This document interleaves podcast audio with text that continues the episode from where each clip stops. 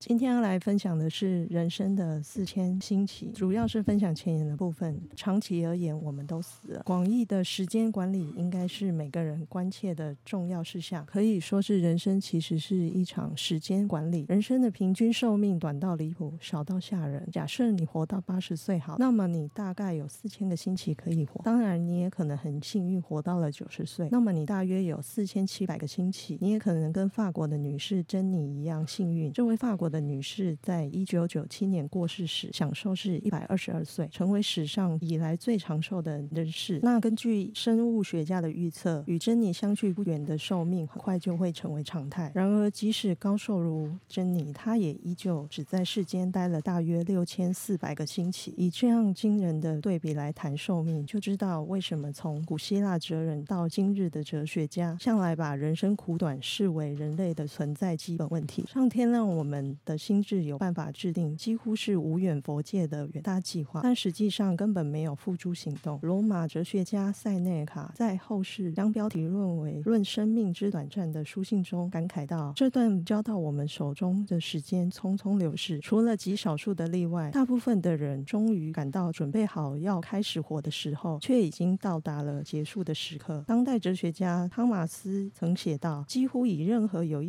义的时间尺度来看，我们所有人。”人都在向生命道别。从这个角度来看，广义的时间管理应该是每个人应关切的重要项目。可以说，人生其实就是一场时间管理。